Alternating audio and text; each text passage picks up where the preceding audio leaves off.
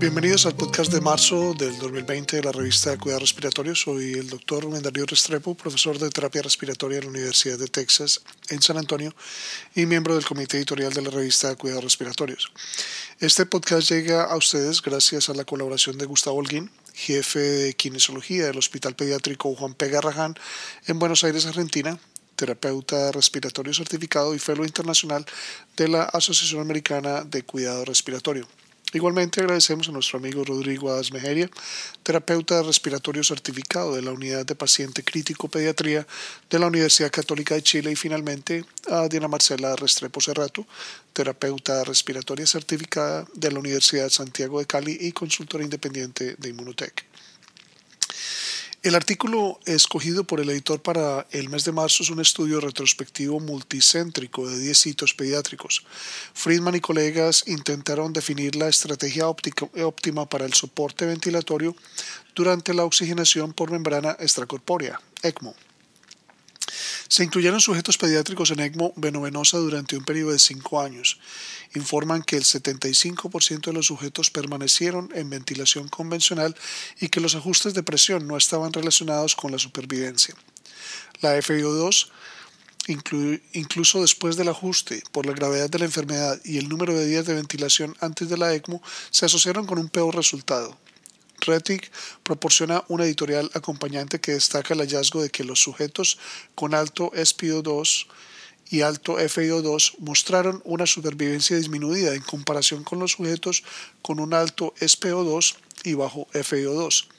Ella sugiere que la ventana terapéutica para el oxígeno en el ECMO pediátrico puede ser más estrecha de lo que se apreciaba anteriormente.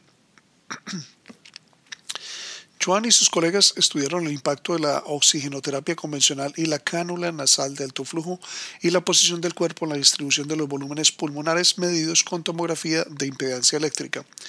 En un grupo de sujetos después de una cirugía abdominal, la cánula nasal de alto flujo mejoró la impedancia pulmonar expiratoria final en las regiones pulmonar ventral y dorsal en comparación con el valor basal.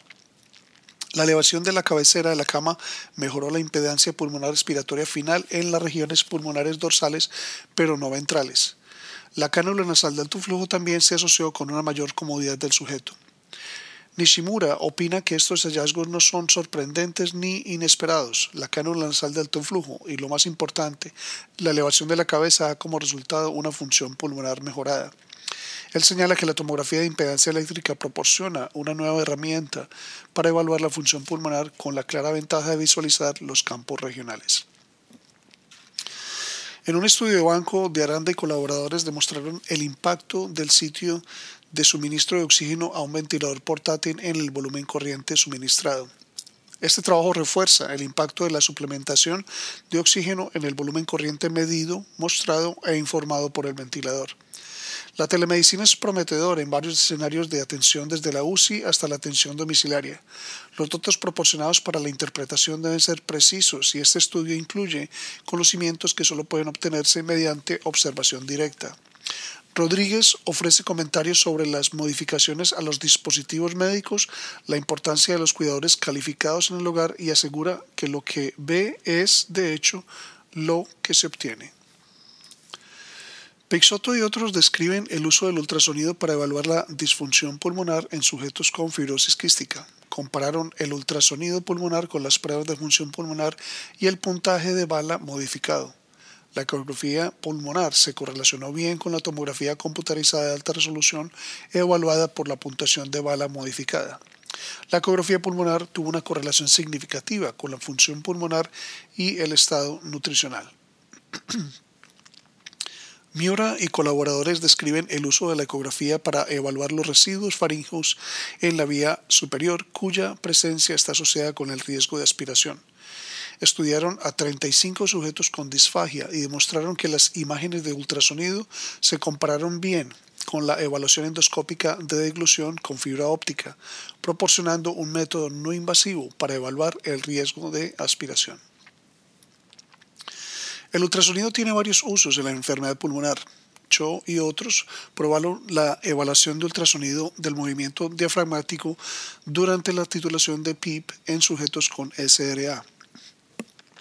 compararon la excursión diafragmática dorsal y ventral durante la evaluación de PIP basada en la creación de una presión transpulmonar positiva y negativa. Descubrieron que la región dorsal del hemidiafragma derecho estaba afectada por los cambios inducidos por PIP y la evaluación por ultrasonido usando el modo anatómico M fue útil en la medición específica de la excursión diafragmática dorsal. Este patrón de movimiento en las regiones dependientes del diafragma durante la titulación de PIP en sujetos, en sujetos con SRA que logran una presión transpulmonar positiva puede reflejar un objetivo potencial para la evaluación del reclutamiento pulmonar. Said y sus colegas evaluaron la dosis y las características aerodinámicas del salbutamol de inhaladores de dosis de medidor presurizado utilizando diferentes espaciadores y cámaras de retención. Descubrieron que los dispositivos accesorios antiestáticos, incluido un dispositivo de iluminación, optimizaban el diámetro aerodinámico medio de masa. Los mismos autores tienen un segundo artículo que evalúa una aplicación de teléfono inteligente para aconsejar a los sujetos con asma compararon grupos de quienes recibieron asesoramiento avanzado o asesoramiento verbal. La técnica de inhalación y la función pulmonar mejoraron en ambos grupos, pero se observaron más ventajas con el asesoramiento avanzado, incluida la aplicación para teléfonos inteligentes. Harman y otros evaluaron la opinión del proveedor sobre una herramienta de apoyo a la decisión para el destete en una UCI pediátrica. El sistema de apoyo a la decisión se basó en el protocolo ARSNET para la insuficiencia respiratoria hipoxémica. Compararon la evaluación de los médicos y los terapeutas respiratorios de las recomendaciones de la herramienta y si el personal clínico implementaría estas sugerencias. Solo un tercio de las recomendaciones habrían sido implementadas por el personal de la UCI que prefirió no hacer cambios y consideró que las recomendaciones eran demasiado agresivas. Schlosser y sus colegas realizaron una revisión de tabla retrospectiva de tres años de duración del uso de ventilación no invasiva en UCI pediátrica. Encontraron un patrón diurno de uso de ventilación no invasiva con un promedio de seis horas de uso continuo antes de la primera interrupción. Aproximadamente la mitad de los sujetos comenzaron a usar BNI después de las 7 de la noche y un número similar interrumpió el apoyo entre las 5 y las 10 de la mañana. Llegan a la conclusión que la VNI se interrumpió con frecuencia y el inicio y la interrupción de la VNI siguieron un patrón diurno. Borges y otros realizaron un estudio de Edelphi para identificar las prioridades de educación en planificación de cuidados avanzados para sujetos con EPOC. Después de dos rondas de encuestas, desarrollaron 40 declaraciones sobre planificación de cuidados avanzados evaluadas por un puntaje Likert de 5 puntos se consideró que se logró el consenso con una puntuación de mayor del 80%. Identificaron una clara necesidad de capacitación que aborde los problemas legales que rodean a la planificación de cuidados avanzados y las discusiones con pacientes con EPOC.